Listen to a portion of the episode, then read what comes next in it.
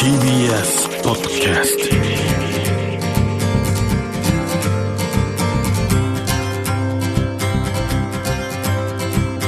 石川みのるです。日曜日のこの時間関東2000個の酪農家の皆さんの協力でお送りするこの番組。絞りたての話題をお届けします。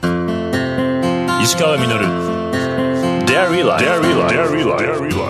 やっとあったかい日が最近あるので天気のいい日にね僕庭でコーヒー飲みながらアメリカに友人と庭でこうやり取りしてたんですね。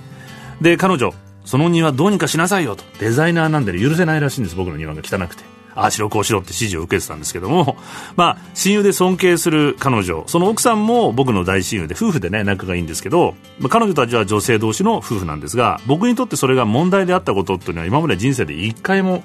ありません。なので、今の日本の政治のあり方っていうのは僕は呆れるばかりでちょっと情けなくもあるんですけども、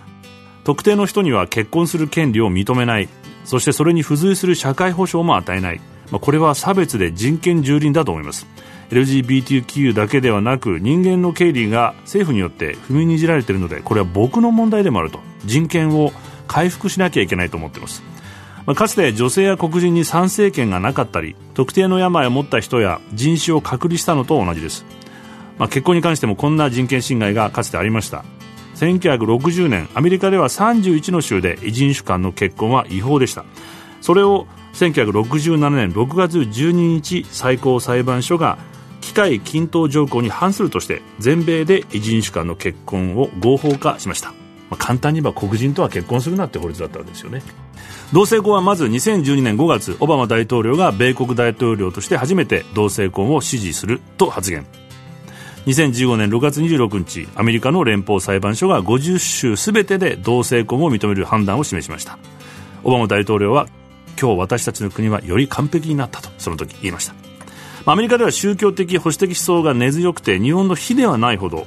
同性愛自体に偏見があります。同性愛自体を取り締まり罰金をかけた時代もありましたし今でもヘイトクライムは続いています。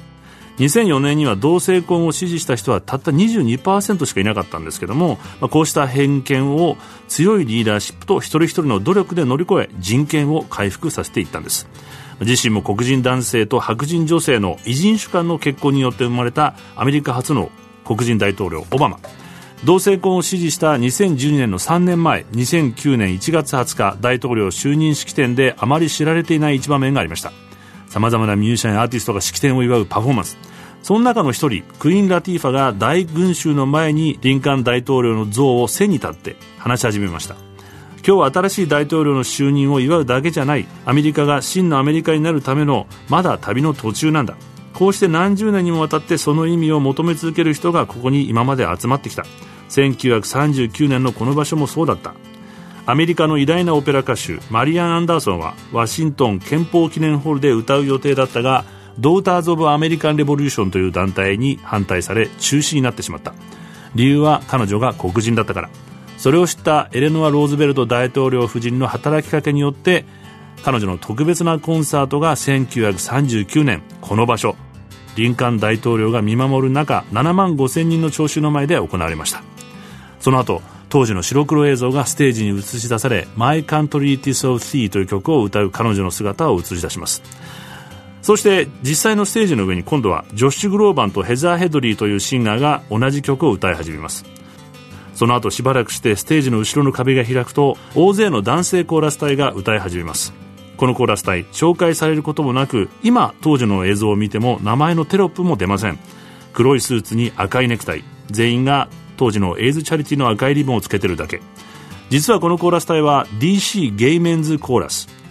ワシントン DC のゲイの男性のコーラス隊が歴史上初めて大統領就任式で歌ったのでした。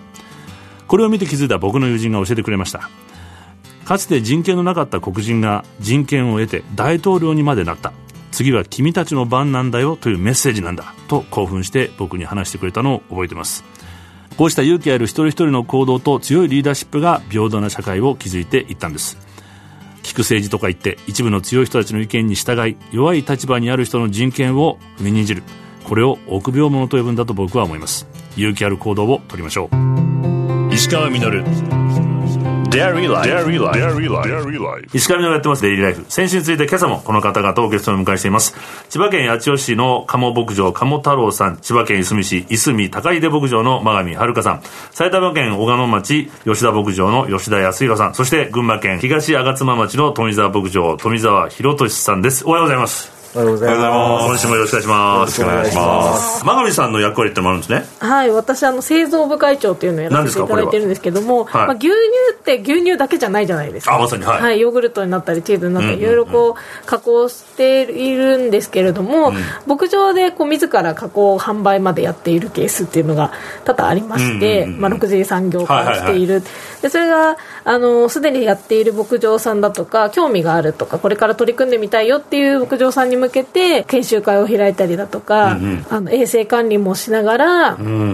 より良いものを作ってどうやってお客様に販売していくかっていうようなノウハウを、あのみんなで共有していくような勉強会をしたりとかしてます。やっぱりこの交流牧場の要するに6次産業化をやってる人たちっていうのは、はい。ある意味こう酪農の窓口みたいな感じでそういうことか。単純にその高秀牧場だけを知ってもらうんじゃなくて、その地域の酪農とか地域の農業とかそういうものをこうみんなに知ってもらうっていう意味で牧場の良さっていうのを広げてくるある意味窓口みたいな感じ、関東3000個の酪農家って言って毎週末やらせていただいてたんですけど今2000個になっちゃってるだけでも、この6年7年の間に1000件お互いにみんな支え合って応援し合ってる仲間が辞めざるを得ないっていうのは、どんなお気持ちこれは本当に率直に残念であるその悲しいという気持ちがまあ第一に出てくるんですけれども、このコロナ。禍はい。のこの2年から3年の間、プラスそれから戦争だとか円安だとかっていうことで、急激に業界の経済状況が悪化して、この先10年20年30年と続けていくであろうなって思ってた仲間も、もう廃業せざるを得ない。僕が理解してるのは何年か前にバターがないバターがないっていうバターが足りなくなるぐらい食べたり飲んだりするようになってたのに、ので、国が増やしてくださいということで増やされたんですよね皆さん、牛を増やすために牛舎を増設したりとか、あの生産効率を上げるためだったり機械を入れたりとかで、まあ、もちろん牛の導入というか、また徐々に増やしていくっていうのもそういうので大借金になるわけですよね。みんな自分で借金したってことなんですよね。まあ、あのその国の補助金みたいなものも、はい、あったのででも補助金ってやっぱり全額補助ではないじゃないですか、でも半分借り入れってなっても酪農の投資って本当にうん千万億なので、うん半分負担って言っても。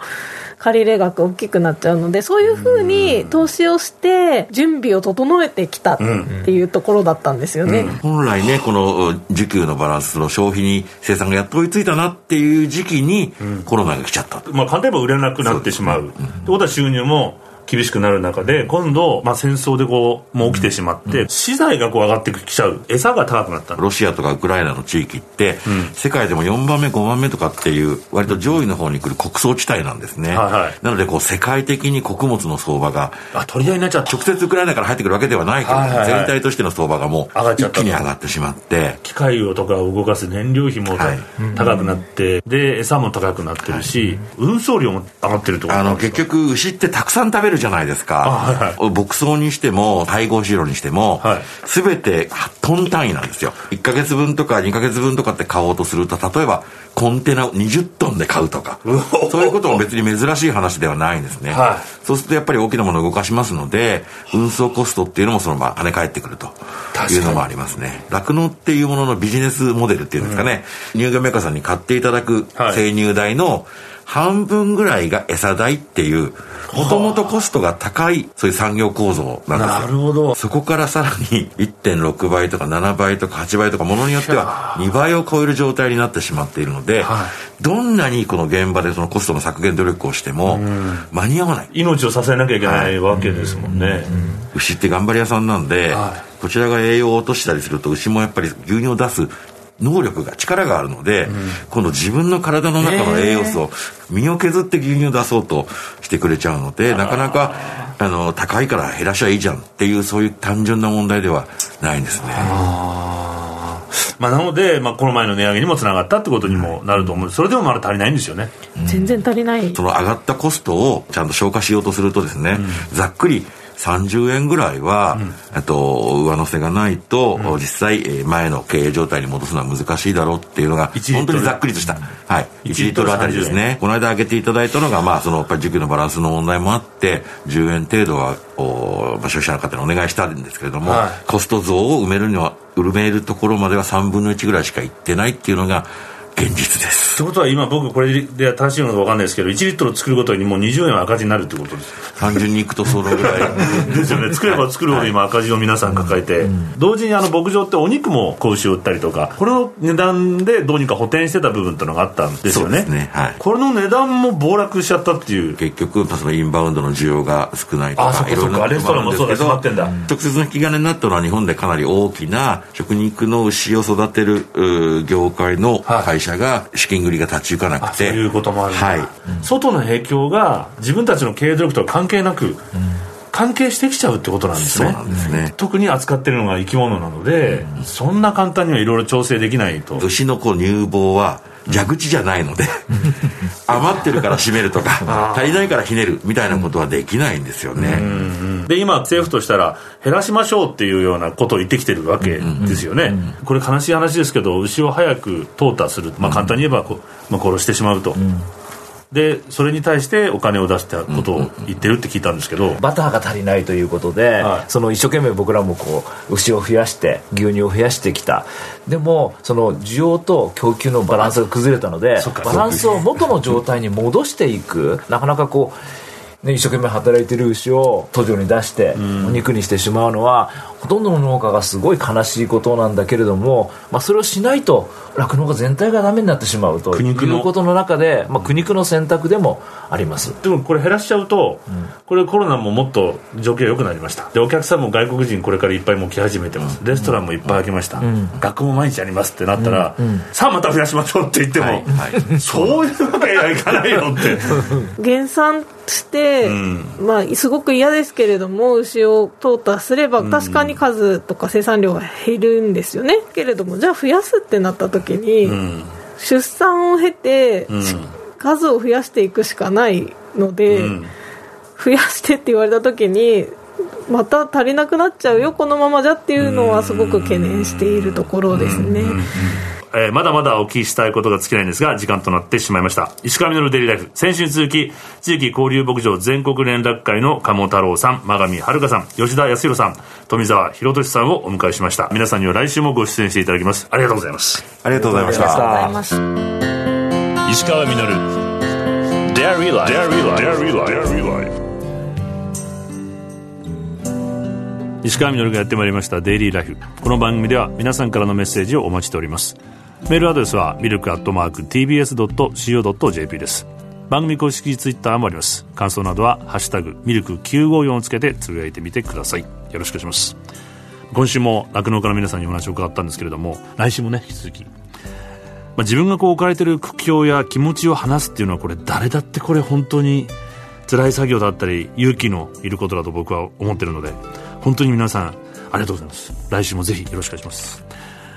あの昔見たタイトルも覚えてない映画にこんなセリフがありました。